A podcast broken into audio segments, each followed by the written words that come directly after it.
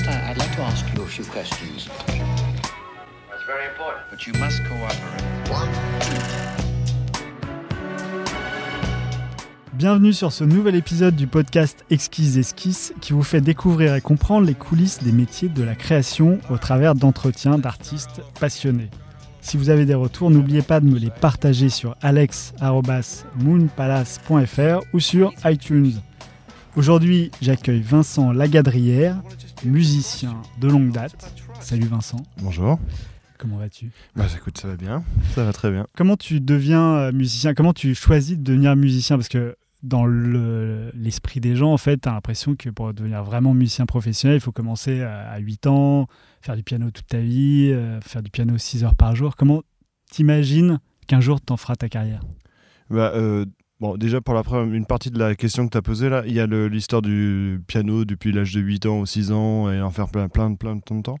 Il y a, hum, on est quand même rentré dans une, nou- une nouvelle logique au niveau de la musique il y a quelques années, Euh, enfin un petit moment maintenant, mais avec tout ce qui est home studio, avec la, la musique, l'autodidacte en fait. Et donc du coup, bon, c'est un peu compliqué de savoir comment. Je pense qu'on on devient musicien un petit peu comme on devient artiste, euh, parce qu'on a peut-être quelque chose à dire, on espère en tout cas, et que ça va intéresser les gens ou pas. Il y a il n'y a, pas de ressort particulier à mon sens. Il y, y en a plein de petits qui vont se combiner et à un moment donné euh, faire que tu, de, tu décides de- de- d'en faire ta vie. Quoi. Euh, pour, pour- moi, ouais. euh, pour moi, c'est venu petit à petit. euh, J'étais un petit peu. Ma, ma mère était musicienne, euh, bon amateur, hein, rien de. Mais donc j'ai quand même baigné pas mal dans les concerts. Elle m'emmenait euh, quand j'étais tout petit, elle m'emmenait voir des concerts de, je sais pas, de Yudi Menuhin, de du de quartet de jazz, ce genre de choses. Donc du coup, j'ai été un petit peu sensibilisé. Et, euh, et après, bah, j'ai eu le, la fameuse rencontre avec le solfège qui a été assez douloureuse pour moi, euh, euh, qui m'a un petit peu démobilisé. Puis après, il y a des rencontres.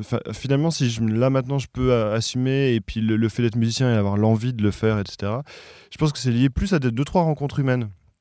J'ai notamment en tête ma, une professeure de piano à un moment donné où j'étais, parce que j'ai commencé par le piano, euh, où j'étais vraiment prêt à abandonner la musique, ça me gonflait, l'histoire de solfège, de reproduire des partitions, ça ne m'intéressait pas. Et donc elle, elle m'avait dit, euh, écoute Vincent, bon, ce qu'on va faire, c'est qu'on va t'apprendre à improviser. On va t'apprendre à composer un petit peu avec des toutes petites bases. hein. J'avais, j'étais jeune, hein, j'avais peut-être 10-11 ans. Euh, mais donc du coup, ça, parce que j'ai jamais été un, type de musicien qui aime jouer les morceaux des autres. Ça, peut, ça peut paraître prétentieux ou quoi, mais c'est juste que ça ne m'intéressait pas en fait. Même si j'ai- j'ai- j'aimais beaucoup les morceaux, j'arrivais pas à me mettre à la table et à, essayer de reproduire les accords, etc. Donc elle, elle m'a donné les, premières bases pour ça, pour composer, pour être dans une, forme de créativité. Et après, il y a eu plusieurs personnes qui ont jalonné un peu mon, chemin, mais euh, c'est-à-dire qu'il y a un moment donné dans ma vie où je, où je m'étais orienté, même dans mes études, vers des choses plus de type euh, ingénierie culturelle, dans- organiser des festivals, des concerts, des trucs comme ça. Parce que je crois que je, je- je- quelque part, j'assumais pas, ou je pensais que c'était pas pour moi de devenir artiste ou musicien réellement professionnellement. Et un jour, je me rappelle d'un ami qui m'a dit Non, mais Vincent, il faut vraiment que tu le fasses. euh, moi, je crois en toi, etc. Enfin, vous savez, c'est des choses de. de- Un de- ami musicien qui croyait en... qui était un ton ami talent qui était en IUP Culture, donc c'est un IUP qui, qui forme les, les, les- les directeurs de festivals et ce genre de choses, et euh, les professionnels du, du spectacle. Et lui, juste, n'était pas musicien, mais était un grand mélomane, et puis donc il écoutait plein, plein, plein de choses, il me faisait toujours découvrir des tas de, de musiciens. Et, euh, et je pense que des fois, il y a aussi cette histoire de la, la confiance en soi et de la construction par rapport au métier. Euh, même à cette époque-là, ma mère était plus dans une logique de, euh, écoute, euh, fais, euh, pas, un vrai métier, ce qui était un peu plus ouverte que ça, mais dans le sens, elle dit, ah, peut-être la musique, c'est bien de le garder comme une passion, et etc., etc. Et, donc finalement, cette, phrase-là qui résonne encore en moi régulièrement de cet ami, font partie des raisons pour lesquelles maintenant je suis musicien. Et puis après, bah, il y a les rencontres avec d'autres musiciens ou d'autres créatifs qui te permettent de, rentrer dans des projets, de te professionnaliser petit à petit. Et puis après, euh, bon, bah, il y a toute une, franchement, une construction euh, qui, euh, qui est autant liée à, ton, à ta pratique instrumentale que ta capacité de, de communiquer avec d'autres musiciens, à avancer vers d'autres artistes, ou, et même aussi par la suite à, financer tes projets, à essayer de trouver des, des- débouchés, des, ça peut être des lieux de concert, ça peut être... Enfin, quand on débute dans la musique, on est quand même très. euh, en fait, c'est maintenant ce qu'ils appellent euh, l'artiste entrepreneur, parce que je trouve le mot assez, assez, assez violent. Mais en vrai, il y a quand même un peu de ça. euh, parce que. Bah, forcément un peu entrepreneur. Pourquoi tu le trouves violent Non, non, c'est parce mot qu'à la base, c'est parce que c'est c'est de, l'entrepreneuriat et l'artistique, c'est des choses qu'on qu'on- on a tendance à vouloir opposer. Ouais. Même si en vrai, c'est à l'heure actuelle, on est obligé de devenir un petit peu des marques ch- chacun les uns les autres et le- le- de penser un petit peu comme ça. Il y a une- un aspect un peu marketing. Euh, D'ailleurs, c'est assez drôle, parce que quand tu vois, un- à- à- quand j'ai commencé, c'était différent un petit peu, mais maintenant avec tous les, les médias sociaux, etc., les musiciens, euh, ils ont fait un morceau, qu'ils ont déjà une photo de presse, euh, un clip, euh, 4000 followers sur euh, je ne sais quel réseau euh, social. Ah c'est bon. aussi lié à la consommation de la musique aujourd'hui, Ouais, qui est lié à la chanson plutôt qu'à l'album, euh, des Ouais. choses comme ça. ouais. Et, cette- une fois que cet ami te dit euh, cette phrase qui te- qui t'encourage à faire de la musique, tu pars dans des métiers, enfin dans une, euh, parce que tu es dans une fac de- d'événementiel, euh, machin, et, je crois que tu fais, as fait de la musicologie. J'ai Enfin, tu as étudié la musicologie, donc le solfège, euh, la musique, enfin l'histoire de la musique et des choses comme ça. En fait, j'ai commencé euh, la, la fac par de la. En fait, j'ai fait plein de, plein de facs différentes. J'étais ce genre d'étudiant qui, qui peuple les facs pendant quelques années sans vraiment euh, y faire grand chose. Mais au final, c'était assez enrichissant. J'ai commencé par la sociologie. J'ai eu ma première année, puis j'ai décidé d'arrêter. Donc j'ai fait une année de musicologie que j'ai eu aussi, mais que euh, bon, j'ai aussi un peu arrêté. Et j'ai fi- j'ai finalement fait cette euh, formation, euh, donc IUP Culture, qui te permet de, de- voilà. de Ah, ça, tu l'as fait au final. je l'ai fait au final, ouais.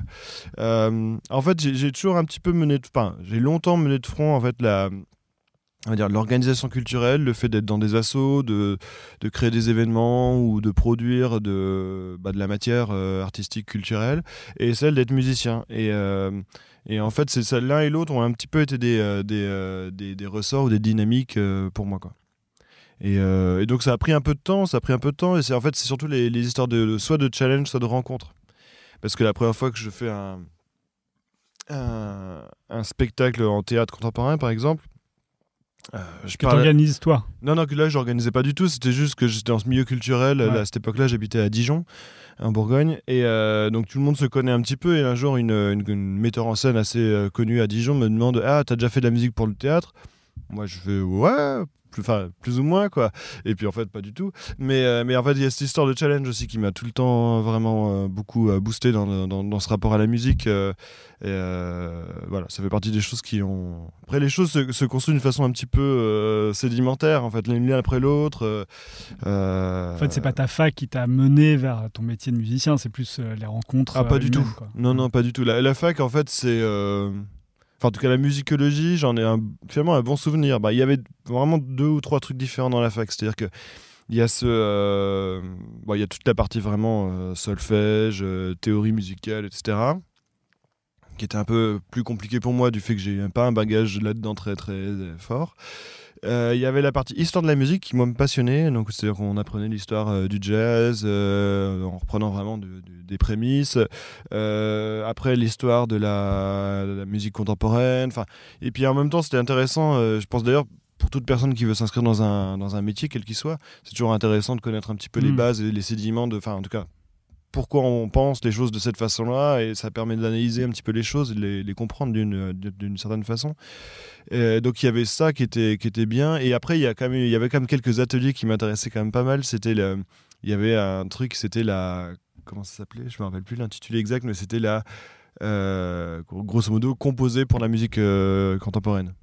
Et donc ça, c'était assez intéressant parce que finalement, ça, permettait de- d'essayer de, penser en dehors de la boîte, c'est-à-dire d'essayer de trouver des trucs, euh, des concepts en fait par rapport à ça. Et finalement, il y a... En tout cas, maintenant, euh, plus, euh, les, années passant, c'est ça qui m'intéresse aussi. C'est-à-dire que des fois, on peut faire de la pop, euh, la pop music, mais euh, la faire d'une façon un petit peu différente. C'est-à-dire remplacer des, sons de caisse claire par des sons de, je sais pas, de, de gravats ou de, ou de, balles de ping-pong, par exemple. Enfin, tu vois, en fait, il y a tout, cet aspect de recherche sonore, c'est mélangé petit à petit et les années passant dans la, avec la composition dite plus classique ou plus pop ou plus rock ou peu, importe, variété même, pour donner un- une sorte de- d'agrégat un peu différent. Et, c'est ça, qui, en tout cas, cette idée-là, c'est un truc que j'ai retenu de la fac et qui m'a quand même pas mal euh, motivé en fait. Donc tu, tu pars quand même de la musique classique pour arriver de plus en plus au contemporain dans l'histoire euh, qu'on t'enseigne là-bas. Ouais, ouais, c'est ça. Et euh, toi, tu étais plus intéressé par la musique contemporaine, du coup, j'imagine. Alors, plus dans le dans le, le- dans l'aspect euh, recherche et euh, trouver des nouveaux sons, quoi. Tu jamais exer- composé spécifiquement pour la musique contemporaine?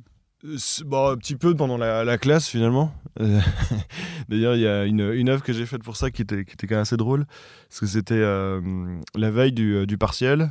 Euh, donc je, je me rappelle enfin que j'ai un partiel le lendemain de composition en musique contemporaine et qu'il faut que j'écrive quelque chose. Et, euh, là, je me dis, bon, euh, problème. Bon, je, décide quand même euh, d'aller boire quelques verres pour me motiver. Je rentre chez moi vers les, je sais pas vers quelle heure, 11h, minuit, un truc comme ça. Et je tombe sur le, sur le, le- journal du soir, sur je sais plus quelle chaîne. Et c'était le, jour de la mort d'Éric Tabarly. Et donc, du coup, je, me, je me prends un, papier millimétré. Et je dessine un bateau, mais d'une façon très sommaire, hein, comme on le fait quand on a 5-6 ans. Et euh, finalement, toutes les, euh, les coordonnées des points euh, qui relient le, bateau sont devenues sur un abscisse des notes et sur l'autre une, durée. Et donc, du coup, quelque part, après, j'ai rentré tout ça dans un séquenceur.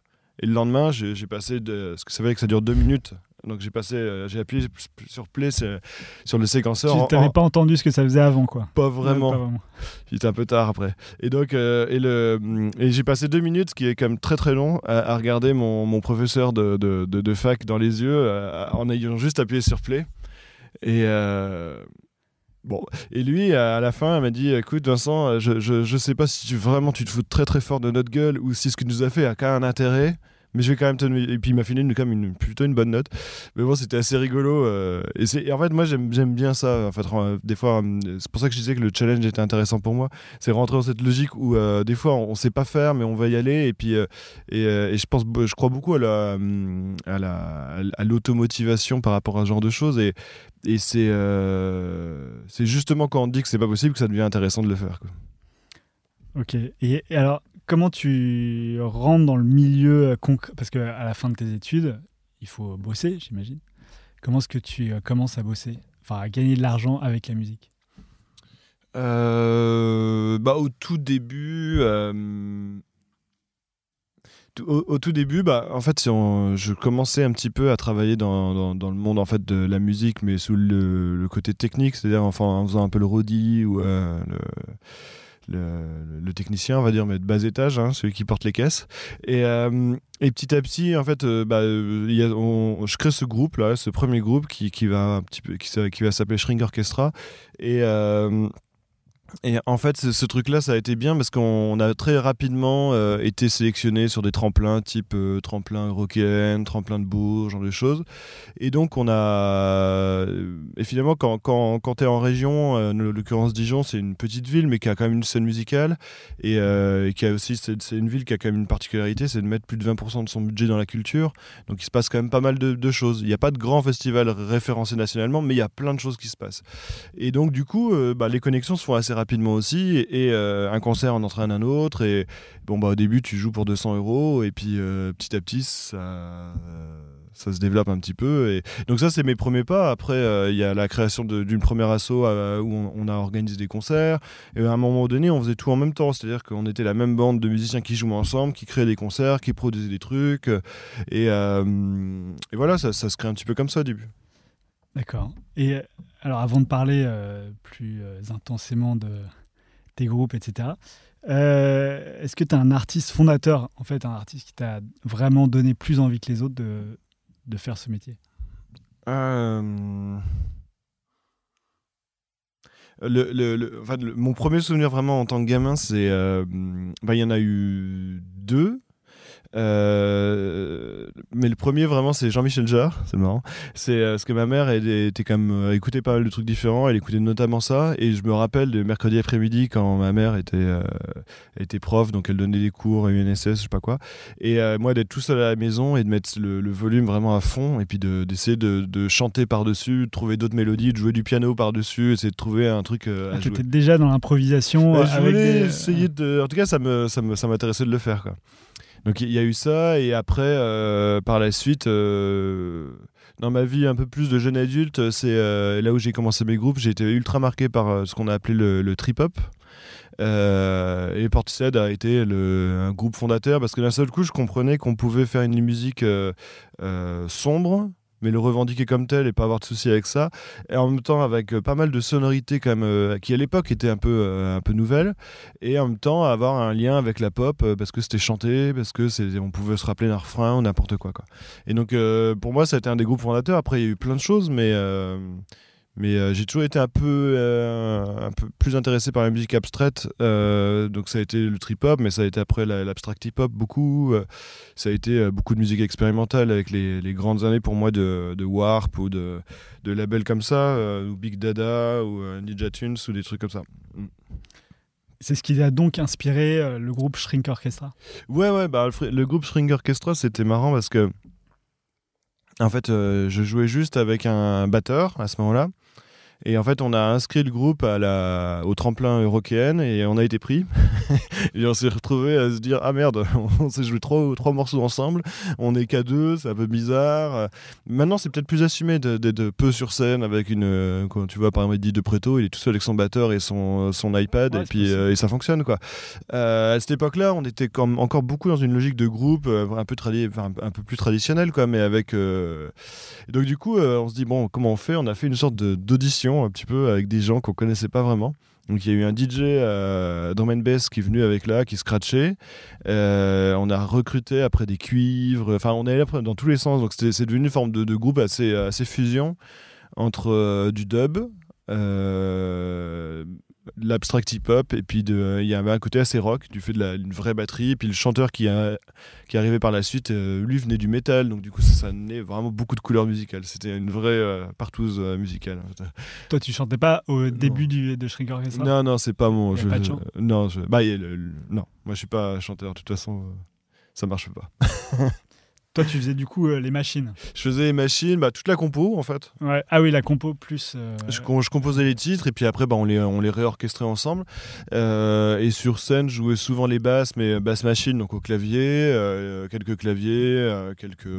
deux fois un peu de guitare. Voilà.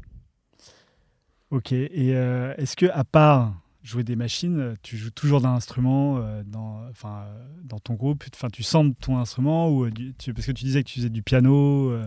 Bah, à cette époque-là, ouais, on, jouait, comme, jouait comme beaucoup mes parties, euh, mes parties musicales, ce qui est devenu un petit peu plus compliqué par la suite parce que je. À l'heure actuelle, je me considère même plus comme un compositeur de musique que comme un, musicien. Parce que, parce que j'ai pas le temps, ou enfin en tout cas je prends pas le temps de, de travailler mon instrument. Euh, parce que je, mets mon énergie autre part. Mais, euh, mais à cette époque-là, ouais, quand même, le piano et la guitare, euh, même un peu de basse, c'était des instruments qui étaient quand même. Enfin, en tout cas, sur scène, les choses étaient jouées, quoi, quand même beaucoup jouées. Quoi. Puis on avait de la vidéo aussi. Enfin, il y avait toujours eu cette logique vraiment un peu pluridisciplinaire quoi, qui m'intéressait c'était le tout début où la, où la, vidéo devenait euh, un petit, enfin arrivait un petit peu sur scène euh, avec je sais pas si vous enfin des groupes comme Ezekiel, des choses comme ça, et euh, qui a été un groupe un peu aussi qui m'a qui m'a pas mal marqué à l'époque parce que je trouvais que c'était d'un seul coup, y avait, je trouvais qu'il y avait une classe infinie dans, dans, dans, leur musique, les vidéos étaient belles, enfin voilà. Ouais, ils avaient monté un concept graphique, sonore, vachement complet en fait. Ouais. Et ça, c'est quelque chose qui m'a intéressé parce que euh, j'ai quand même toujours été dans cette, cette euh, vision de la musique qui, euh, au-delà de la performance sur l'instrument, qui est quelque chose qui, par exemple, moi, m'intéresse pas du tout. C'est-à-dire que tu, vois, tu, me poses devant un, mec, un guitariste, par exemple, mais ou tout, tout autre musicien qui me sort un solo de l'enfer. je dis, ouais, ok, c'est. Ok. Mais ça me touche pas spécialement. C'est comme, par exemple, les. les une partie des beatboxers qui sont que dans, la perform dans le performatif. Donc si tu veux, je suis capable de voir qu'il y a une performance et ça c'est intéressant on va dire, mais musicalement la plupart du temps ça me touche pas beaucoup parce que euh, je cherche le, la musique en fait là-dedans quoi. Enfin, ce que moi je comprends comme, comme tel, hein. les gens peuvent avoir une autre euh, vision de tout ça quoi. Mais euh, donc du coup, sur cet aspect musical, moi j'ai toujours pensé qu'il y avait, quand même euh, des liens assez forts à créer avec l'image, des liens assez forts à créer avec euh, d'autres formes de spectacle. Ça peut être la danse, ça peut être plein de choses. Mais et, et en fait, je trouve qu'on le voit quand même pas mal à l'heure actuelle parce qu'il y a quasiment plus aucun groupe qui tourne sans vidéo ou qui tourne au moins sans un concept scénique important, une scénographie. Enfin, je pense qu'on est rentré dans une. quand, quand, on a tourné un peu la page de ces groupes, euh, euh, traditionnellement euh, pop rock, on est arrivé dans quelque chose de, différent, en tout cas, qui moi me plaît. Euh, cet, aspect d'être vraiment dans quelque chose de pluridisciplinaire, de, que un média nourrisse un autre et qu'il y, euh, y a une dimension plus spectacle dans la musique en fait, Mhm. qui est intervenue petit à petit, je trouve. Alors, Shrink Orchestra, c'est un groupe qui a 10 ans. Je crois pas. que- Enfin, tu, tu l'as arrêté ou tu continues Non, euh, non, c'est que c'est, Ouais. euh, ça s'est arrêté. Bah, c'est un peu les, les groupes de musique, c'est. euh, pour que ça fonctionne, tu as besoin d'être une famille, en fait. Tu as besoin de, de vivre ensemble, de, d'être, enfin, de transpirer ensemble dans la salle de, de répète, d'être ensemble, dans, même, dans, même, même plus loin que ça, dans ta vision de, la- de ta vie quotidienne. Et, euh, et à ce moment-là, euh, les, mes deux comparses principaux, euh, parce que bon, au départ on était nombreux, mais petit à petit ça s'est resserré. On a fini en, trois musiciens plus un, vidéaste. Donc mes, mes deux com- com- comparses musiciens changeaient de vie petit à petit, quittaient la scène, quittaient, enfin, aller rentrer dans un truc plus de vie de famille, des trucs comme ça, déjà à cette époque-là. Donc du coup, bah moi, je, que cette énergie-là m'avait pas quitté, non, ça s'est arrêté. J'ai fait d'autres groupes, mais euh, donc non, ça, ça- ça s'est terminé il y a déjà un petit moment. ouais. Et c'est après la fin de ce groupe que tu pars en Australie? Parce Mm. que je crois que tu as fait un petit voyage là-bas. euh. Ouais, euh, bon, en fait, il s'est passé d'autres choses entre ça et la fin de ce groupe et l'Australie, mais en fait, entre euh, la fin de ce groupe et, et l'Australie, j'ai eu- fait beaucoup de créations en spectacle vivant, donc dans centre dramatique, euh, euh, théâtre, un peu, de, un peu dans les centres chorégraphiques aussi. Ça, ça m'a occupé pas mal de temps. Et après, il y a eu l'Australie, où là. euh, bah, J'étais typiquement dans ce truc où ça faisait un peu trop longtemps que j'habitais dans cette petite ville de Dijon. J'avais besoin de trouver un échappatoire, trouver une façon de, de sortir un peu de mon quotidien et de voilà de me, me remettre, me remettre en cause quoi. Et rien quoi de mieux de partir dans un pays anglo-saxon, surtout quand on a un niveau d'anglais euh, proche du néant. Pour se remettre en cause, c'est pas mal parce que dès qu'on ouvre la bouche, bah, on est limité. Donc tout, tout est un nouveau défi. Donc euh, bah là, je suis parti euh, à Melbourne m'installer euh, et c'est à peu près à ce moment-là que finalement je- j'en j'en suis venu à faire de la musique pour l'image ce qui occupe pas mal mes, mes, mes journées maintenant. Quand tu dis pour l'image, c'est-à-dire pour le film, pour l'animation film, documentaire, animation, pub euh, en tout cas voilà de faire de la synchroniser de la musique à une image euh, quelle qu'elle soit finalement quel que soit l'objectif quoi mais Parce que juste avant, tu faisais surtout pour théâtre et des, et ouais des ça. du spectacle vivant. Ouais, spectacle vivant. Donc euh, je vois ce que je dis spectacle vivant parce qu'il y a quand même plein de choses différentes il y a mais euh, C'est aussi visuel, finalement. Enfin, ouais, bah, ouais. Après, c'est sur un temps plus court, peut-être que sur le. Enfin, qu'est- qu'est-ce qui t'intéresse Pourquoi tu as fait le switch entre du spectacle vivant et euh, du cinéma enfin, des- Ah, des bah, choses- à l'époque, euh, la raison n'est pas noble pour moi. C'est simplement que mon niveau d'anglais était tellement faible que je, je pouvais pas avoir une conversation avec un chorégraphe ou un metteur en scène, tout simplement. Je, je- bon, c'est pas glamour, hein, mais c'est comme ça. Et euh, à cette époque-là, euh, voilà. Donc du coup, euh, puis en même temps, j'avais, j'avais toujours. même enfant, j'ai comme des, flashs comme ça où des fois tu es dans la voiture, t'attends, euh, je sais pas quoi, et euh, t'imagines la musique ou alors il y a une musique à la radio et puis je, me rappelle, tu sais, fermer les yeux et voir des images par rapport à ça, en tout cas voir. J'avais toujours une, une, une lecture assez, assez graphique de la musique.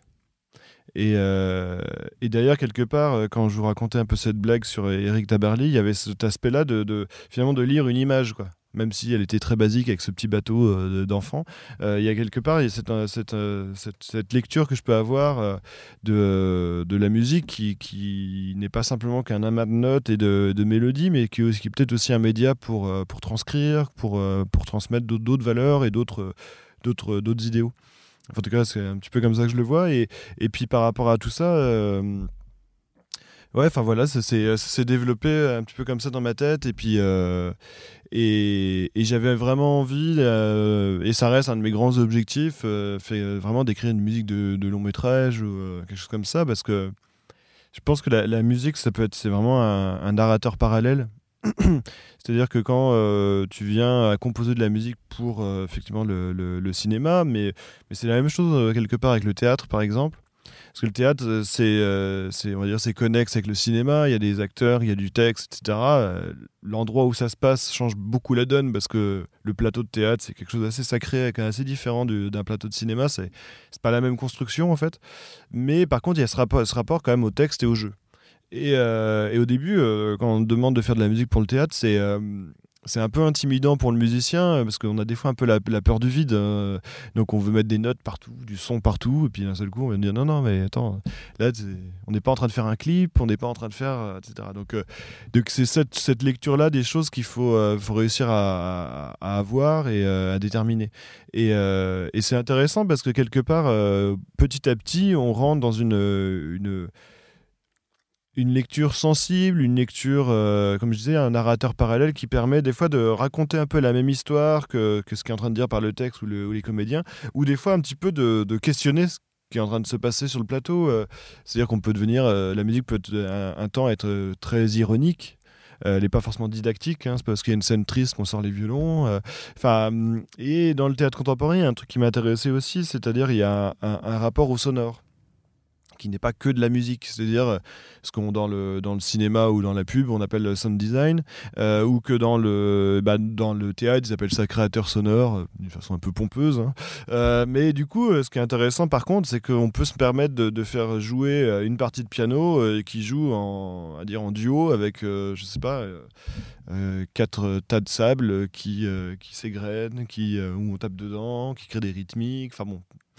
Et il y, a- ce rapport-là qui, moi, m'intéresse pas mal. Et puis, j'ai eu l'occasion aussi de pas mal travailler sur du, euh, du, du 5.1, enfin de la, de la multidiffusion.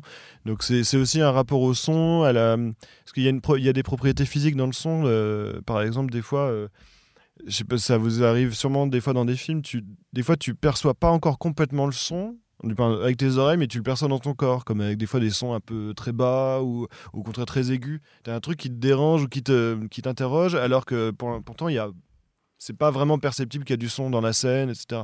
Donc c'est des choses comme ça qui sont, que je trouve intéressantes parce que, parce que le, le son et, la, et la matière sonore en général peut peuvent t'amener à, à ressentir d'autres choses. Et euh, voilà. Bah, ça me fait penser à cette scène dans Le Prophète de Audiard, où euh, tout d'un coup, il n'y a plus de son parce qu'il y a tellement de bruit que le mec Mm. est assourdi.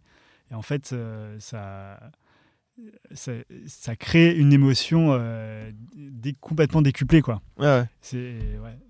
Et c'est vrai que dans certains films, on- si on l'écoute sans son ou même sans habillage musical, euh, c'est plus le même film. Quoi. Ah ouais. Mais c'est euh, ça qui est intéressant, euh, je pense, dans la, à la relation avec un, un, un réalisateur de film, c'est que il faut trouver vraiment un équilibre en fait entre euh, des fois des, es- des aspects euh, de, de bah, qu'on peut plus qualifier de sound design où tu as effectivement d'un seul coup une scène assourdissante, tu entends juste un bip comme ça au-dessus euh, Ouais. et avec une sorte de truc, tu as l'impression qu'il y a énormément de bruit alors qu'il n'y en a plus aucun. Mm. Donc ça, c'est des manipulations sonores, etc., qui sont intéressantes. Des moments qu'il faut que la musique prenne le dessus et que son aspect mélodique et harmonique puisse aussi s'exprimer comme un soliste. Et des moments aussi où c'est juste des petites nappes derrière qui, qui sont comme des petites béquilles pour le jeu et pour la, pour la vision. Il faut trouver un équilibre parce qu'effectivement, le- la, musique, c'est un vecteur assez fort, donc on peut vite euh, se retrouver dans un clip, ce qui n'est pas l'objectif du tout, mais... euh, mais c'est ça, que c'est le genre de, de- discussions qui sont intéressantes à avoir avec un réalisateur. Mais en fait, en vrai, euh, j'ai encore refait un truc en, théâtre là récemment. Avec un metteur en scène, c'est la même chose, quoi, parce qu'on est euh, dans cette lecture un petit peu. euh, Mais en plus, tout est un peu multi-référencé. On est donc du coup, euh, il y a cette part d'objectif de créer un vocabulaire commun, d'essayer de se comprendre à, à demi-mot, d'aller vite aussi, parce que en plus la, la particularité euh, de la musique dans le théâtre ou dans le spectacle vivant, c'est en général c'est le dernier truc euh, qu'on gère. C'est vraiment c'est le, metteur en scène qui d'un seul coup se retourne et fait Bon, oui, la musique? Co- Comment on fait la musique? Et toi, t'es là, genre c'est 3, 4, c'est à toi. Alors là, t'as intérêt à savoir avoir un truc à proposer, sinon tu, tu passes pour un con. Mais, mais c'est euh, c'est un petit peu cette lecture-là. Donc c'est. euh, Parce que le montage d'une pièce de théâtre avec la musique, elle se fait avec le musicien euh, tout le temps ou Ça t'arrives juste à la fin, fi- au, moment du filage, on te dit bon alors qu'est-ce que t'as fait Ça dépend des, des compagnies. Ouais. Mais moi, en fait, quand si une compagnie me demande de travailler avec eux, je leur dis que je suis avec eux tout le temps. S'ils ont euh, trois semaines de résidence euh, dans un théâtre, je veux être là les trois semaines. Pas forcément être là euh, toute la journée, parce qu'il y a des fois des moments de répète qui sont pas intéressants pour un musicien. Mais je veux être là dans le simple fait que je trouve ça trop. comment dire c'est- trop important de voir en fait euh, parce que tu sais c'est quand, quand tu crées un spectacle c'est comme une petite bobine que tu tires petit à petit. Et en fait si toi tu loupes euh, un, bon- moment de si tu, tu viens euh, une fois le lundi et qu'après tu reviens le vendredi tout ce qui s'est fait en, cinq jours de travail c'est euh, il y a eu plein d'étapes qui ont, qui ont permis qu'à un moment donné euh, bah, d'un seul coup c'est- beau c'est joli il se passe un truc. Euh, et si tu loupes tout dessous ces moments-là, euh, je vois pas comment vraiment tu peux être pertinent en dehors de faire de la, de musique un peu cosmétique. quoi. C'est-à-dire, ah là, il y a un besoin de musique, il faut que ce soit triste, joyeux, euh, urbain, très stressant, peu importe. Ah, tu fais ok, euh, mais euh, moi, ça me permet pas de ressentir vraiment la, la dynamique du- d'un spectacle. euh. Après, euh, j'ai créé dans différents pays. euh, les différents pays, des fois, ont des, des- des- des techniques de travail un petit peu différentes, des approches aussi euh, différentes. En France, on a quand même la chance d'avoir des, euh, beaucoup de subventions dans le spectacle vivant, donc ce qui fait qu'il y a quand même des compagnies qui peuvent se permettre d'être trois semaines ensemble, voire des fois beaucoup plus hein, pour des, des grandes euh, compagnies. Mais même des petites compagnies, des fois, peuvent se dire, OK, pendant trois semaines, on a, même si des fois, tu n'es pas tout payé, mais tu as un lieu de travail avec des enceintes, un plateau, des éléments de décor, etc. Tu peux travailler réellement. Euh, quand par exemple j'ai fait des, des créations au Canada par exemple, euh, là c'est plus compliqué parce que des fois tu as un lieu équipé mais on te dit alors bon bah il faut travailler lundi mardi euh, donc le 6-7 euh, juin après on a un créneau du le 13 et 14 Pour que tu puisses utiliser le matos. du- Ouais, voilà, donc ce qui fait que du coup, c'est tout est ultra morcelé, donc c'est quand même un peu compliqué de rentrer dans quelque chose Hmm. un peu global. Donc après, d'autres compagnies plus grosses peuvent se, se le permettre certainement, mais enfin, ce que je veux dire, c'est que c'est, en tout cas pour la première question que tu m'as posée, c'est, moi j'aime bien vivre avec les gens, quoi, parce que je trouve que c'est comme ça qu'on, peut être pertinent, quoi. Et quand tu fais une musique de film, tu es quand même un peu tout seul dans ton truc, en train de composer ta musique, loin de ce que du réalisateur, non? Ouais, Parce ouais. Bah, musique de film, en tout cas, tout ce qui est à, le- à chaque fois que je fais de la musique pour de, quelque chose d'animé, euh, que ce soit du, du film, de l'animation, n'importe quoi, euh, il y, a- il y a plusieurs logiques parce qu'il y a, il y a, des, y a des fois des, des réalisateurs qui aiment t'intégrer très rapidement dans le processus. Euh, et d'autres euh, où la musique, euh, même si c'est important, ça arrive un peu plus tard quand le film est déjà monté, etc. Donc ça, ça dépend. Il y a des compositeurs qui aiment beaucoup travailler juste sur le texte, sur des premières images, des, même des ce qu'ils appellent des animatiques où tu as un petit peu juste les prémices des scènes qui vont arriver. Mais et d'autres qui préfèrent quand c'est sur quelque chose d'assez monté parce que du coup ça te permet de régler tes tempos tout de suite, de savoir un petit peu dans quelle durée tu dois faire. Ça dépend un peu. Après, euh, franchement, c'est le- souvent le projet qui dicte un peu la façon de travailler, quoi. Parce que, euh, à part, euh, je peux- peut-être sur un, un long métrage, en tout cas, je pense que ça, ça a beaucoup à voir avec la relation que tu tisses avec le, le réalisateur, en fait. Et aujourd'hui, tu t'intéresses particulièrement au film d'animation, Ouais. tu m'as dit. Mm. Euh, le film d'animation a encore plus besoin de musique, puisqu'en fait, c'est un film qui n'a pas de sonorité. Enfin, il n'y a, rien quoi, dans un Ouais, film. y a Quand pas tu de débutes, son, il n'y a pas de son euh, euh, usuel. Euh, et du coup, c'est pour ça que toi, tu veux aller plus dans le film d'animation ou. Oh, il y, a- il y a plusieurs raisons. Déjà, il y a comme. euh, Enfin, tu as parlé du graphisme tout à l'heure qui t'intéressait, comme le, le bateau là pour ton. Ouais, ouais. Mais euh, ouais, il y a sûrement d'autres raisons. Ouais, non, bah, je sais pas. En tout cas, c'est une. C'est une. Il y a comme des super films d'animation qui, qui sont tournés euh, un peu tout le temps, qui sont construits. Il y a. euh, J'ai été un peu sensibilisé à ça parce qu'on m'a invité de, plus, deux années de suite là, sur le festival d'Annecy euh, du, du film d'animation. Donc, du coup, j'ai vu plein de choses différentes. Et. Et il y a, y y a ce rapport au son qui est quand même un peu différent effectivement du film parce que t'es pas obligé d'être réaliste tout le temps. Et il y a, effectivement beaucoup de musique dans les, dans les films d'animation en général.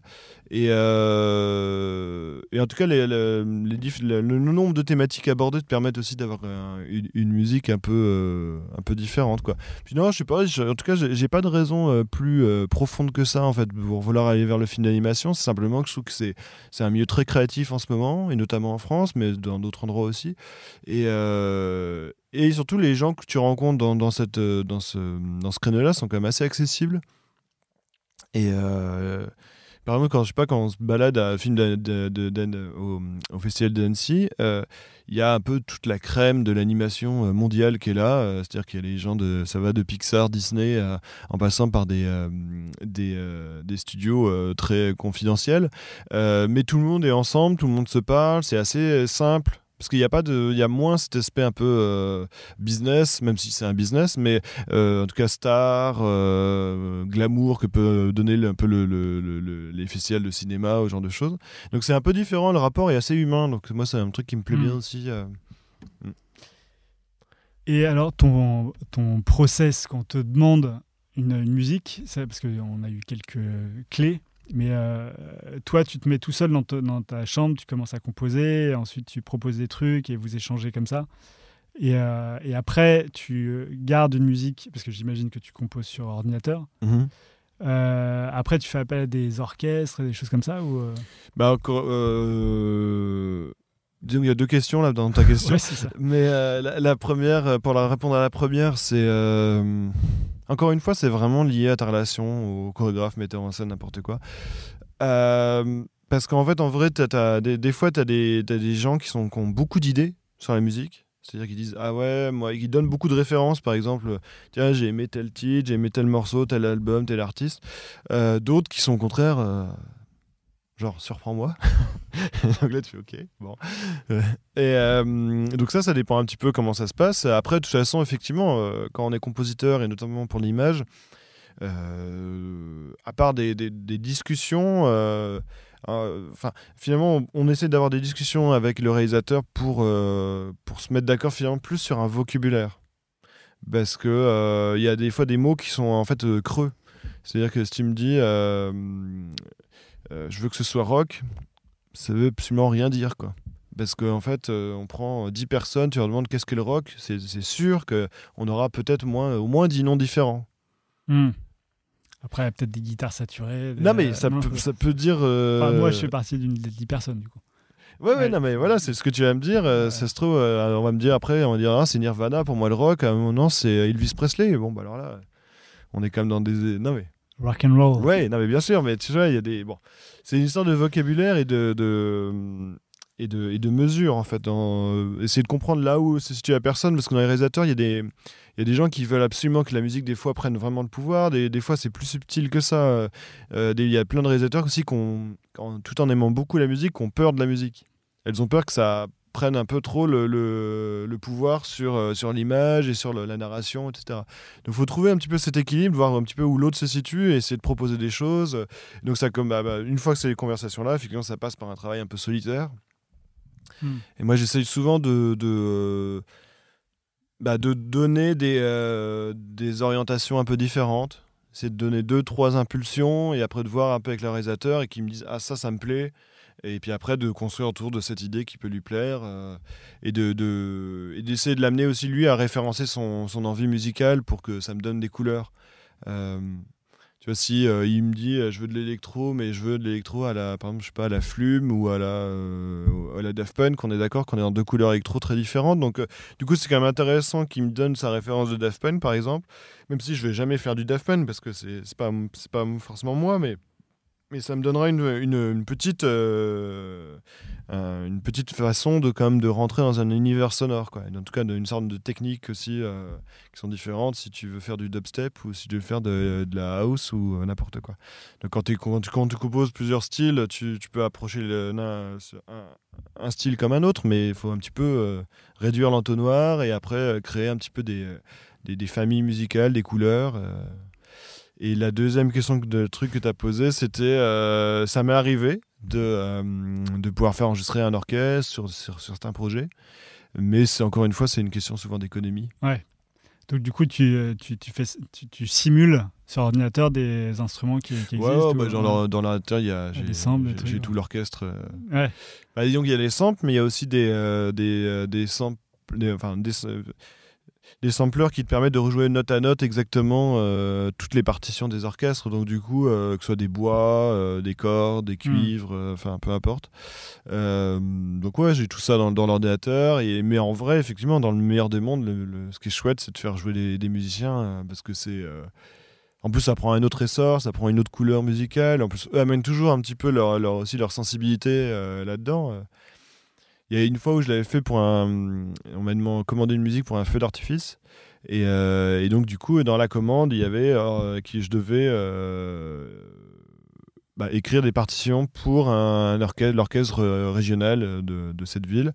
Et, donc, du coup, c'était intéressant parce qu'en plus, il y a un rapport des fois entre le musicien classique et le musicien autodidacte euh, ou même euh, rock ou électro qui est quand même assez drôle parce que on a, c'est encore, on, en revient au, à l'histoire du vocabulaire. Parce que moi, je disais, euh, euh, des fois, j'ouvrais le, le, le là, entre la, salle d'enregistrement et la salle de mixage. Et bon, les gars, bon, on l'a joué un peu plus punk là.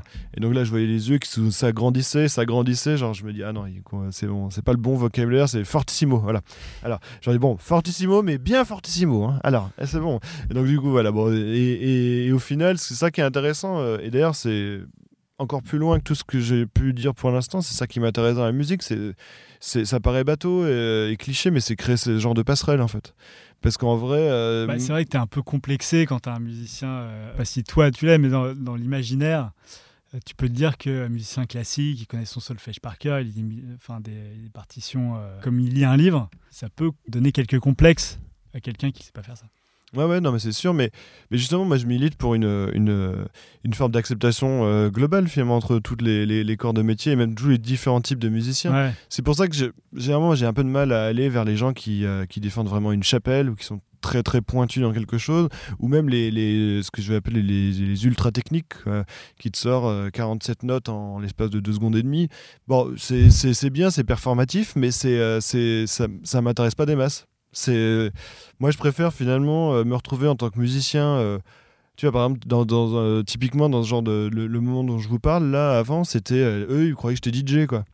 Alors moi, j'ai jamais été DJ de ma vie. C'est un, pour moi, c'est un autre métier encore que ce que je fais. Bah, Je touche de la matière électronique, mais c'est pas, c'est pas la même chose. Et euh, Après, il y a des DJ qui s'appellent DJ Shadow, je sais pas quoi, ouais, qui sont non, pas non, mais, vraiment. non, non, mais tu peux, tu peux avoir les deux aussi. Ouais. et, mais bon, Non, ce que je veux dire, c'est qu'ils n'étaient pas forcément DJ, enfin, moi, DJ. euh, Oui, oui, non, mais bon, après, peu importe, mais c'est, tu vois, c'est toujours ce truc où, où tu te dis, euh, euh, finalement, si chacun se sent bien dans ses baskets et bien avec ce qu'il est en train de faire, Ouais. euh, on peut aller approcher des gens qui ont une technique complètement différente de la tienne et qui sont même virtuoses là-dedans, comme euh, effectivement. un- euh, moi, c'est, assez hallucinant d'ailleurs, comme tu parlais d'un musicien classique qui arrive à déchiffrer un- une, une partition comme toi, tu lis un livre. euh, et, euh, et des fois, tu as fait un solo. euh, par exemple, je me rappelle d'un, solo de, hautbois assez, assez un peu technique. Je me dis, bon, ça va sûrement nous prendre un peu de temps.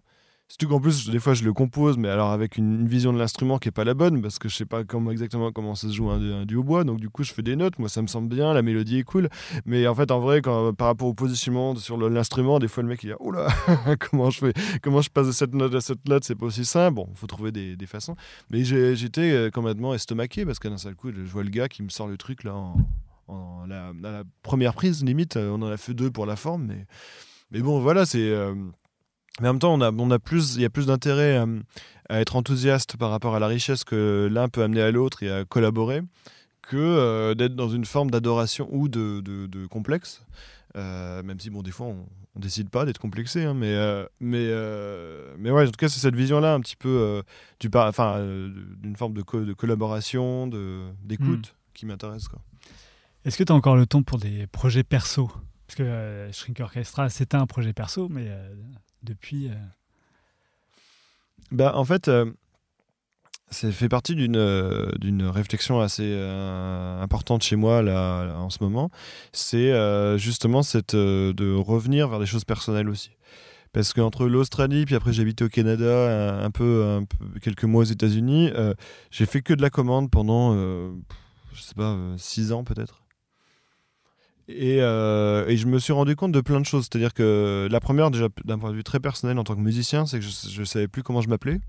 Euh, C'est-à-dire que je ne savais plus quelle était ma couleur musicale personnelle. euh, parce que finalement, quand tu passes du, euh, d'un film pour Stella McCartney, on dit euh, il faut faire de l'électro comme si, euh, aller vers une autre marque, un autre projet, un documentaire, n'importe quoi, on leur dit ah non, on veut faire du piano pizzicato. Bon, au bout d'un moment, tu sais que tu composes d'une certaine façon. que Peut-être les gens qui suivent un peu ton travail ou toi-même peuvent, percevoir la patte musicale, mais, mais, ça, mais une patte musicale, ça détermine pas une, couleur.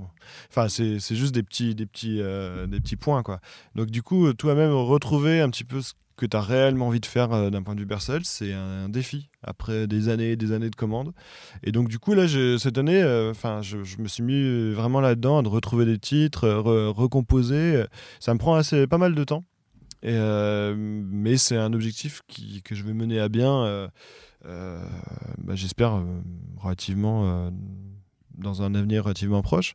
Et mais et ça va se passer comment? Tu vas sortir Tu as envie de sortir un album euh, Ouais, bah en fait j'ai repris un autre nom où je m'appelle donc ça s'appelle Faubourg et, euh, et, en fait où j'ai sorti un premier titre qui est en ce moment euh, disponible dans toutes les comment on appelle ça les plateformes numériques là Deezer, Spotify et, et consorts.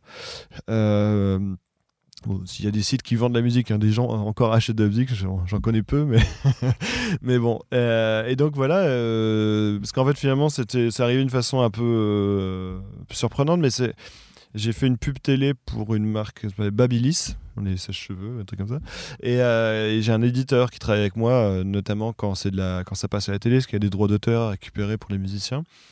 Et lui m'a dit Ah non, mais cette pub, c'est un peu être un tremplin, c'est intéressant, faut qu'on sorte le titre. Donc, du coup, c'est un peu précipité tout, tout, tout ce truc-là. Donc, là, ce titre-là, du coup, est sorti dans, dans ce cadre-là un petit peu.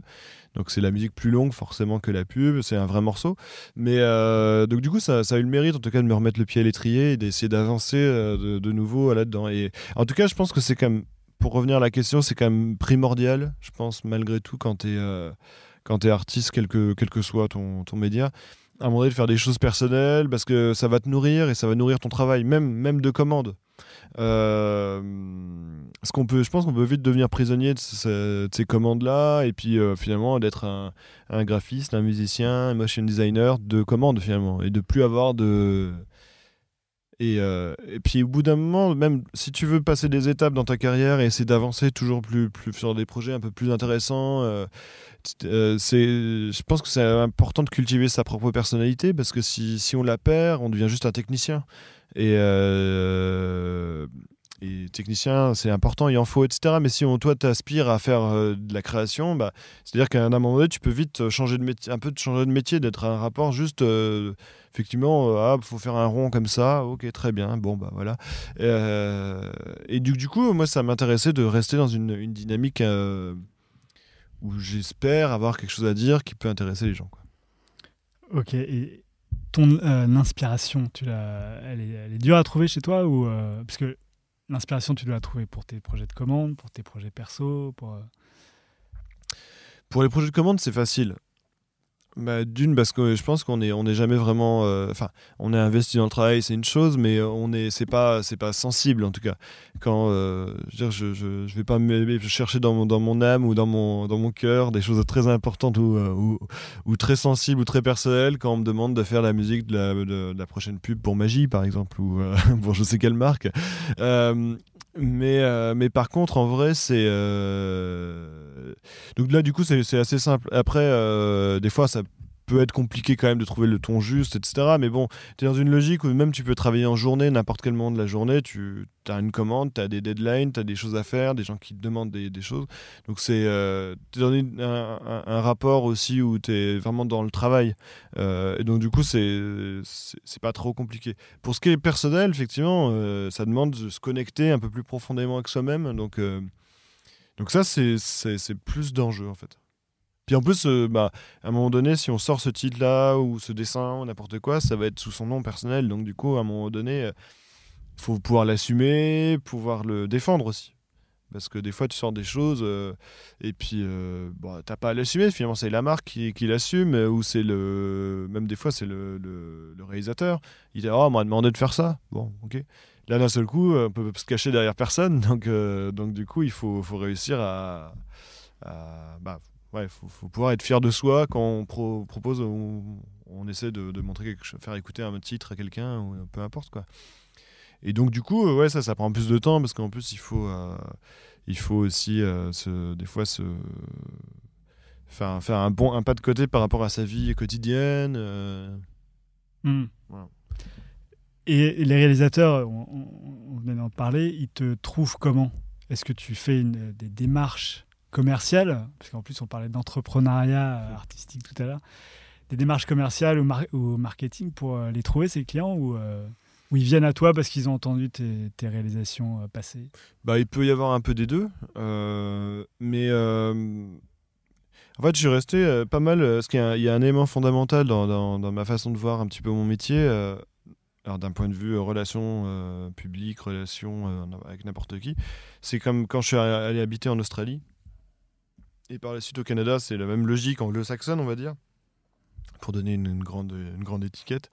Euh, c'est qu'ils ont, un- euh, ont un rapport plus, plus direct les uns aux autres sur le, dans le métier. C'est-à-dire que si, par exemple, de, demain, tu, tu vois le travail de quelqu'un, ils, hésitent- un peu moins que nous à, à dire « Ah, super boulot », ou s'envoyer des messages, ou se dire « Ah tiens, est-ce que pour se rencontrer, on peut aller juste boire un café ensemble ?» Euh, En France, quand même, on est un peu plus fermé euh, de- sur ce point de vue-là. C'est-à-dire que quand tu euh, t'envoies des mails euh, spontanés, parce que même quand tu dis juste ton boulot est bien, c'est un mail spontané. euh, on- en France, on a comme tendance à, à dire c'est qui ce, cet emmerdeur qui me- m'envoie des emails là. je- ah bon. On est quand même vraiment dans un truc comme plus fort de cooptation en France ou de tu connais qui? Ouais. Qui t'a amené là? C'est t'as travaillé avec qui? Euh, la, logique anglo-saxonne et attention, je la la défends pas jusqu'au bout parce qu'il y a des choses qui sont vraiment bien aussi, euh, notamment dans la fidélité de travail en, France par exemple. Euh, c'est que ils vont plus penser quand ils reçoivent un email. Bon, après, on est d'accord qu'il faut que si tu regardes des liens, que ce soit bien, que soit machin, etc. C'est pas, ils vont pas. Mais ils peuvent se dire, tiens, c'est peut-être une opportunité. C'est le- leur côté aussi pragmatique euh, qu'on a un peu moins nous, euh, et etc. Donc du coup, euh, c'est une, une autre façon de faire. Donc j'ai gardé un peu cette, cette dynamique-là quand même. Donc je, dès que je vois un boulot qui me plaît ou qui m'intéresse, je le dis. Et je contacte les gens. ils répondent, ils répondent pas. Après, c'est En fait, en vrai, c'est pas mon problème parce que je j'ai dit un truc que je pensais qui me demande pas d'effort particulier, qui me demande pas de, y a pas de, j'ai par contre une difficulté à être dans une, une approche trop marketée de, de, de mon action, genre à faire euh, genre une newsletter ou des trucs comme ça. Ça me paraît pas être moi, donc du coup ça, euh, je je le fais pas. Par contre, euh, prendre contact avec euh, tous les gens euh, où j'ai un, un centre d'intérêt ou discuter, ça, ça m'intéresse bien quoi. À propos de tes, tes œuvres perso, parce que pour les, œuvres- les œuvres de commande, il y a des deadlines et des choses comme ça. Quand est-ce que tu sais que ton œuvre est finie Ça, c'est une, gros- une bonne question. Je vous remercie de vous la reposer. c'est ça qu'on dit. Euh, non, bah, je sais pas. Souvent, c'est c'est les. euh, Je pense en vrai, moi, je crois beaucoup à la deadline, même quand c'est pour toi. Parce que sinon. Tu euh, t'imposes des deadlines? Bah ouais, ou je, ou je m'impose un truc, par exemple, si, si, par, euh, si sur un titre, je me dis. je- parce que sinon, moi, j'ai une tendance à. Enfin, je vais reprendre le truc, re- reprendre d'un seul coup, je vais faire un nouveau morceau sur un autre morceau. Et la peur du vide, des fois, d'un coup, euh, tu, te remets à mettre trop de parties musicales. D'un coup, c'est une sorte de. c'est une bouillabaisse après le morceau, donc c'est, c'est- ça marche plus. Mais euh, donc, du coup, des fois, je me, quand je veux vraiment avancer sur un truc, je me donne des, soit des rendez-vous professionnels que ce soit un éditeur, un label ou n'importe qui, où il faut que j'ai un truc à présenter, donc il faut que ce soit là. Ou alors, euh, carrément, je me, je, me, je me cale, par exemple, la, la, je sais pas, une séance de mastering. Parce que quand Ah le oui. morceau est masterisé, là, tu peux plus rien faire dessus. Enfin, c'est... Voilà. Tu fais masteriser par quelqu'un d'autre. du coup. Voilà, ouais, ouais, Ouais. bien sûr. Et donc, du coup, euh, Bah, bah, bien tu... sûr, c'est pas forcément évident. Enfin, pour toi, j'imagine. Non, non, Mais- ouais, ouais, ouais. Mastering, c'est un truc particulier. euh, Il y, a- il y a des gens spécialisés qui font euh, mastering, c'est ça? Ouais, ouais, carrément. Et en fait, ça demande une. En fait, bah, il il y y a eu cette, euh, cette limite qui est un peu poreuse maintenant euh, entre euh, avec l'avènement des tous les home studios et tout ça. C'était qu'avant, tu étais musicien, tu jouais d'un instrument, tu écrivais des chansons. Après, tu allais en studio, les faire enregistrer et mixer. Et après, tu allais au mastering pour les masteriser, les rendre au, au niveau sonore le plus fort possible. du coup, que tes morceaux soient au même volume sonore que, les, morceaux dans le commerce. Et finalement, avec les home studios, bah, du coup, euh, la, la limite entre le euh, musicien et, le bah, qui, enfin le mec qui mixe les morceaux, elle est devenue euh, très poreuse parce que moi, dans mon métier de tous les jours, je, mixe. les morceaux. Donc du coup, ça n'empêche pas que des gens qui, dont c'est vraiment le métier de faire du, mixage, le mixent mieux les morceaux que moi, parce que j'ai pas la même technique et la même, mêmes euh, approche de tout ça. Mais c'est un peu le métier dont on peut se passer, si on n'a pas de budget. Si on en a un, euh, j'encourage tout le monde à aller voir quelqu'un qui est dans ce métier, parce que c'est encore mieux. Puis euh, des fois, en plus, c'est intéressant, parce qu'il y a on a tendance à être un peu trop généreux dans la musique, etc., à, à, à aimer tous les sons qu'on a créés euh, pour faire un morceau. Et des fois, il y a des sons qui sont en doublon, qui servent à rien, etc. Et justement, quand, quand on prend un, un, un, ingé son qui, qui aussi a une vision artistique, c'est euh, c'est bien parce que lui, du coup, va te faire des propositions à l'intérieur de ta musique et de ta matière. Dire, bon, écoute, euh, ce son-là, je l'ai viré, euh, ta caisse claire, je lui ai mis cet effet-là pour qu'elle sonne un peu plus comme ci, comme ça, etc. Et ce qui fait que du coup, puis après, il va respatialiser un peu ton, ton morceau, dire, bah, tu vois, la, la, guitare, admettons, je l'ai mise plus à gauche parce que ça, elle, du coup, elle est un petit peu en réponse à, je sais pas, au cymbale ou à une basse ou peu importe. Et ça, c'est quand même assez bien de demander de lâcher prise, quoi et de laisser aussi les, euh, les gens faire aussi euh, amener leur, leur pierre à l'édifice et leur science tout ça. Et euh, donc ouais, du coup le mastering c'est quand même souvent un truc où c'est difficile de se passer du, master. Parce qu'en plus même si des fois tu as ton, ton morceau il sonne à peu près bien, s'il est mal masterisé sans la science et des fois aussi l'équipement qu'il faut pour ça, euh, ça veut dire que tu vas, admettons, que tu es, sur euh, Spotify, tu écoutes euh, tel artiste, et bim, ton, ton, morceau après arrive dans la playlist, et d'un seul coup, tu as l'impression que le gars a baissé le volume de, de 4 crans. Quoi. Donc ça, c'est pas possible. Enfin, c'est un problème. Quoi. Mais puis bon, ça fait partie d'un truc. Moi, j'aime bien aussi que.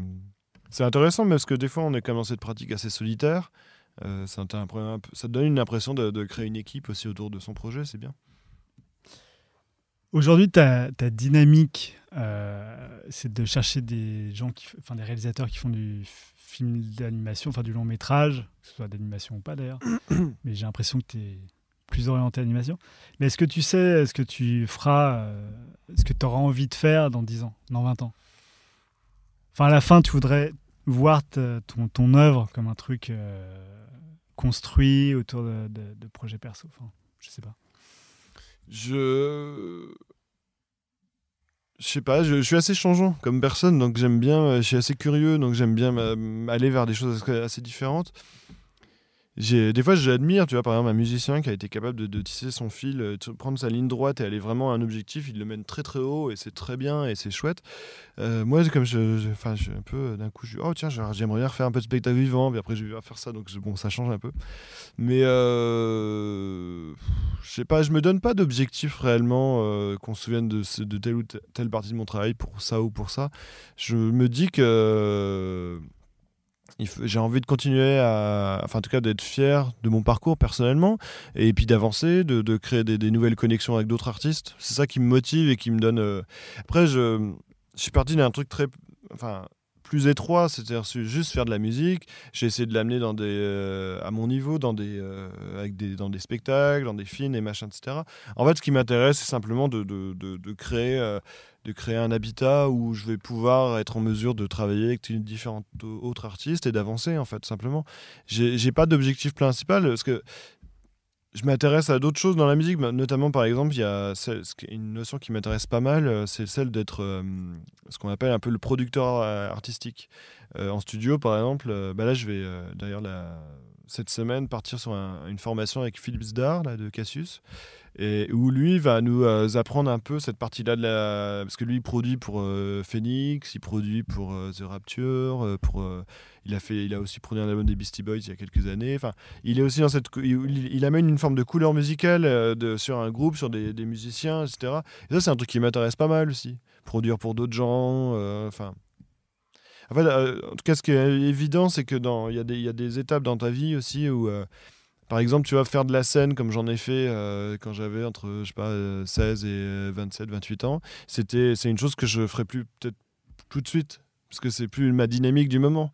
Parce que euh, après euh, produire pour des artistes, euh, faire enfin je sais pas, il y a, beaucoup de choses à faire en fait en musique. Donc euh, et je, trouve en plus qu'on est en ce moment sur une il y a un partage et il y a une, forme de d'ouverture comme de tous les autres médias à la musique qui est quand super bien quoi parce que euh, j'ai pas mal de potes qui font des musiques de, de par exemple de, de défilés de, de mode par exemple. C'est vachement créatif aussi quoi. Donc il y a, y a ça mais tu peux faire de la musique de film de, l'animation.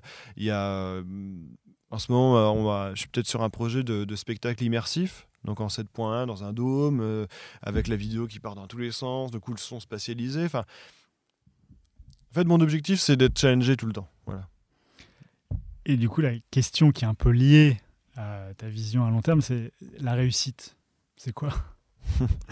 Bah, euh, je crois que j'ai un peu euh, déjà dit ce que je vais en penser, c'est d'être euh, d'être bien dans ses baskets, d'être fier de soi et d'avancer, d'avoir toujours cette énergie. c'est réussir, je pense, c'est aussi savoir adapter ta place dans l'échiquier de, des métiers, de, des métiers liés à ton, à ton expression qui, euh, qui est la tienne sur le moment où dans le moment où, tu es. C'est-à-dire que longtemps, c'était la scène, je voulais vraiment faire de la scène, que de la scène. Là, en ce moment, ce qui m'intéresse plus, c'est d'être un peu plus dans la, finalement, dans la, la post-production. quoi. Euh, et euh, demain, ce sera peut-être d'être dans un studio avec un groupe pour. Euh, mais en fait, ce qui m'intéresse simplement, c'est de me sentir bien par rapport à ça et, et d'être sur des projets qui me motivent et qui me, qui me donnent envie d'en faire encore plus et, de, et même d'aller vers des choses que je sais pas faire. Et bon, après, sinon, la réussite, ce que c'est. Est-ce que c'est d'être en une d'un magazine ou d'avoir beaucoup d'argent ça aide. et je veux dire, on va pas se mentir, c'est quand même, c'est quand même une reconnaissance. La reconnaissance, quelle qu'elle soit, hein, elle est intéressante hein, et elle te fait du bien aussi. Euh, et euh, je pense que si à un moment donné tu fais des trucs mais que personne les écoute ou que, que ça n'a aucun retentissement, effectivement. Euh, ça peut être une réussite personnelle, d'avoir accompli une œuvre, etc. Non, mais ta réponse me, me, convenait parfaitement. On arrive à la dernière question. Euh, c'est est-ce que tu as un livre, enfin un objet culturel qui euh, t'a marqué ces derniers temps? Euh, ouais, bah du coup, c'est comme, comme je disais tout à l'heure, j'étais au, donc au festival d'Annecy la semaine dernière, il y a deux semaines maintenant. Et euh, il y a deux films qui, dont un qui a gagné le Grand Prix de d'Annecy qui était euh, vraiment beau. C'était un truc. Euh, j'ai noté parce que j'ai une mémoire de Poisson Rouge. Parvana, une enfance en Afghanistan de Nora Twané. Et, ça, c'était assez, c'était assez beau en fait finalement. Et, il y a son corollaire, un, film qui s'appelle Wall, qui est lié au. la thématique, c'est sur le, le, fameux mur qui, qui continue à se construire en Israël, Palestine. Et du coup, ce qui, était vachement beau dans ces deux films, qui sont assez différents d'un point de vue esthétique, c'était en fait euh, pouvoir parler de ces sujets qui sont quand même brûlants, qui, euh, dont tout le monde veut parler, etc., avec, euh, avec des messages importants à, donner dedans, mais en même temps une forme de distance que je pense qu'amène aussi le film d'animation, parce que comme c'est, on n'est pas dans une... Par exemple, si on regarde, si en ce moment tu fais une vidéo de, du mur en Israël-Palestine et que tu montes ça, c'est quand même très brutal, c'est très violent. Euh, là, avec, avec l'animation, avec le, dessin euh, animé, ça permet de prendre une forme de distance hmm. et de, d'être un peu moins dans la violence, mais euh, des fois d'expliquer plus de choses. Parce qu'on est moins dans de. par exemple, on, on est comme en ce moment dans une société qui veut répondre à des, des questions complexes par des choses très simples. C'est-à-dire qu'on est obligé de dire Ah, le problème des migrants, bah, c'est comme ça qu'on le règle. Allez, basta. Sujet, euh, sujet suivant. Enfin, et en vrai, il y a des choses comme ça qui sont des fois, euh, il faut savoir se détacher un peu de cette réalité brute pour euh, sortir des, éléments de réponse aussi qui peuvent être un peu plus complexes ou, plus touffus. Quoi. Par exemple, dans le, dans le, dans le film Wall, un truc qui m'a marqué, au-delà de la réalisation qui est c'est une belle réalisation c'est techniquement c'est super beau la musique est chouette d'ailleurs c'est que d'un seul coup, euh, grosso modo, c'est un, auteur euh, anglais qui vient en Israël, qui était parvenu depuis que le mur ça a commencé à être construit. Et lui, au départ, était un peu plus pro-israélien. Il avait d'ailleurs fait un livre qui s'appelle euh, Pourquoi blâmer Israël? Donc, contrairement à un petit peu le, truc qu'on entend souvent, tu vois, en Europe, dire on est comme plus pro-palestinien. Et, donc, du coup, lui, il disait, il avait cette réflexion un peu, quand il parlait avec des Israéliens, les Israéliens disent, mais en fait, on nous voit toujours comme les, oppresseurs, comme les puissants, en fait, finalement, dans, ce, dans ce truc-là. Il dit, en vrai, en vrai, oui, effectivement, on est oppresseurs. Si on prend le truc réellement, c'est sûr que ce qu'on fait sur plein de sujets est comme très limite, voire euh, voilà. Mais en vrai, ce qui est la corollaire de ça, et ce qu'on ne dit pas, c'est qu'en fait, c'est nous, c'est nous qui avons construit un mur autour de nous. Genre, le mur de Berlin, c'est pour empêcher les gens de sortir, là, c'est pour les empêcher de rentrer. Donc finalement, c'est nous les faibles. C'est nous qui, qui, euh, avons peur, qui sont machin. Donc du coup, d'un seul coup, ba- basculer cette idée-là dans ce, dans ce qu'on entend tout le temps sur le, conflit israélo-palestinien, c'est intéressant. Parce que finalement, euh, même la personne que tu vois comme l'oppresseur, même s'il l'est techniquement, parce qu'il a les moyens euh, euh, financiers, l'armée, euh, etc., euh, il est aussi dans une, une- dynamique qui n'est pas aussi euh, manichéenne qu'on veut le penser. Quoi. Et quoi, ça, ça m'a quand même pas mal marqué parce que je trouve ça intéressant de toujours de- d'essayer de comprendre les choses un petit peu plus dans leur complexité que d'une façon très euh, c'est noir, c'est blanc. Quoi. Ouais, de mettre un, un point de vue nouveau sur une question euh, Ouais, compliquée. euh. Ben, en plus, euh, en plus, en, en restant un- vachement humble là-dessus, parce que moi j'ai vu ça dans une petite salle climatisée dans, dans un, dans un cinéma à Annecy. euh, bon, je, je, je crains pas grand-chose, quoi. Euh, quand on est euh, israélien ou palestinien, euh, pour des raisons différentes, avec des degrés peut-être de, de souffrance différentes, quand on vit là-bas, en tout cas, bon bah c'est c'est toujours pareil, hein, c'est complètement différent. hein.